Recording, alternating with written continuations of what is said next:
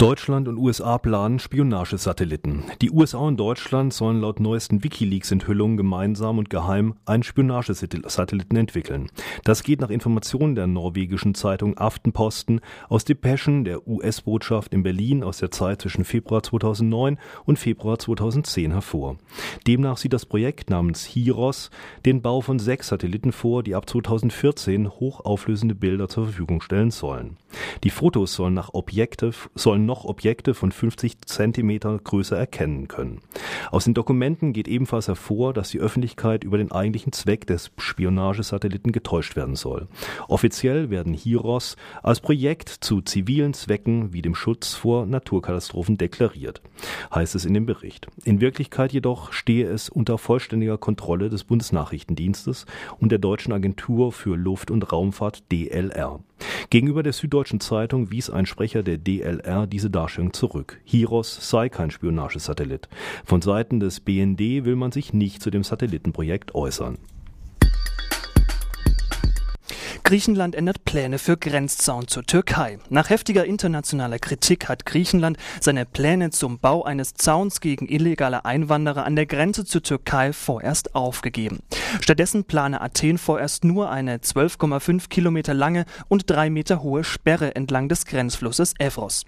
Das verlautete am Montag aus dem Ministerium für Bürgerschutz. Ziel der Maßnahme sei der Schutz vor Schmugglern und illegalen Einwanderern. Noch am Samstag hatte Bürgerschutzminister Christos Papou Luzis für Aufsehen gesorgt, als er den Bau einer insgesamt 206 Kilometer langen Barriere zur Türkei ankündigte.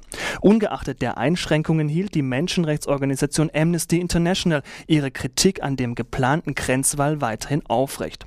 Der Zaun sei ein Verstoß gegen EU-Menschenrechtsprinzipien. Die Europäische Union schotte sich als Insel der Reichen ab gegen Menschen, die vor Verfolgung oder krasser Armut fliehen, sagte der Amnesty-Mitarbeiter Wolfgang Grenz der Frankfurter Rundschau.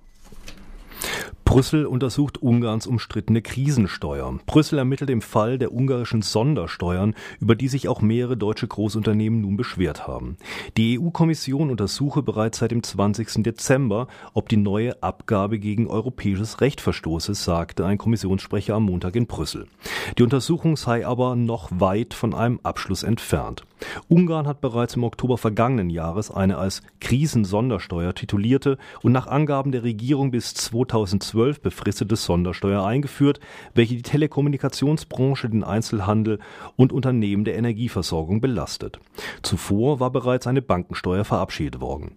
Die neuerliche Steuer bemisst sich nach dem Nettoeinnahmen und beträgt zwischen 1% und 6,5%.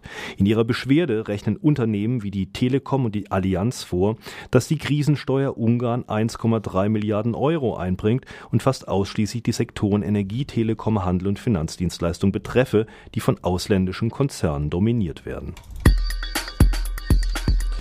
Empört euch, indignez-vous, so lautet der Titel eines aktuellen französischen Bestsellers. Autor ist der 93 Jahre alte ehemalige Resistancekämpfer Stéphane Hessel. Mehr als 500.000 Exemplare des 30-seitigen Manifests sind in Frankreich inzwischen verkauft worden. In der Schrift klagt er die Behandlungen der Immigranten, der Sans-Papiers oder der Roma-Familien durch die offizielle Politik an. Er spricht sich aus gegen den Massenkonsum, die Rücksichtslosigkeit gegenüber den Schwächeren, den allgemeinen Gedächtnis Gedächtnisschwund und den ungebremsten Wettbewerb von jedem gegen jeden. Der Autor strebt eine soziale und solidarische Demokratie an, die er gegen die internationale Diktatur der Finanzmärkte verteidigen will. Stefan Hessel kam 1917 in Berlin in einer jüdischen Familie auf die Welt, die wenige Jahre später nach Frankreich emigrierte. Er arbeitete für die Resistance, wurde 1944 in Frankreich von der Gestapo verhaftet und nach Buchenwald deportiert. Nach dem Krieg machte er Karriere als Diplomat, zuerst bei der UNO und als Botschafter Frankreichs in mehreren Hauptstädten. Widerstand ist für ihn der Kern der Kreativität des 21. Jahrhunderts, kommentiert die Tageszeitung als aus Berlin das Erscheinen der Publikation von Stefan Hessel. Die amerikanische Regierung hat den Stopp von Tiefseebohrungen im Golf von Mexiko teilweise aufgehoben. 13 Unternehmen, die wegen der Ölkatastrophe laufende Arbeiten einstellen mussten, dürfen diese nun unter verschärften Sicherheitsvorschriften wieder aufnehmen. Dies teilte der Leiter der zuständigen US-Aufsichtsbehörde mit. Die Entscheidung ist ein Sieg für die Ölmultis, die ohne zusätzliche Sicherheitsuntersuchungen davonkommen. Umweltschutzorganisationen wie Greenpeace jedoch halten die Lockerung des Bohrverbotes für einen Fehler. Jörg Feddern, Energieexperte bei Greenpeace. Diese Genehmigungen sind deswegen falsch, weil der Eindruck entsteht, dass Tiefseebohrungen jetzt doch sicher sind.